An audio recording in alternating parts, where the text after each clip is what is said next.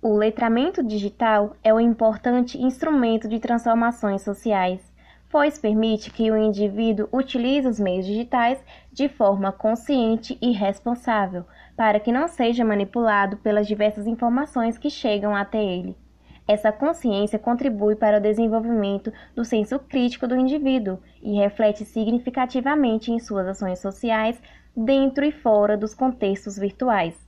O letramento digital permite que o usuário se aproprie das tecnologias das redes sem se tornar um produto delas e que tenha autonomia ao fazer este uso.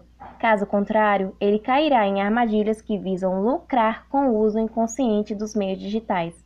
Para entender melhor sobre como isso ocorre, recomendamos o documentário O Dilema das Redes,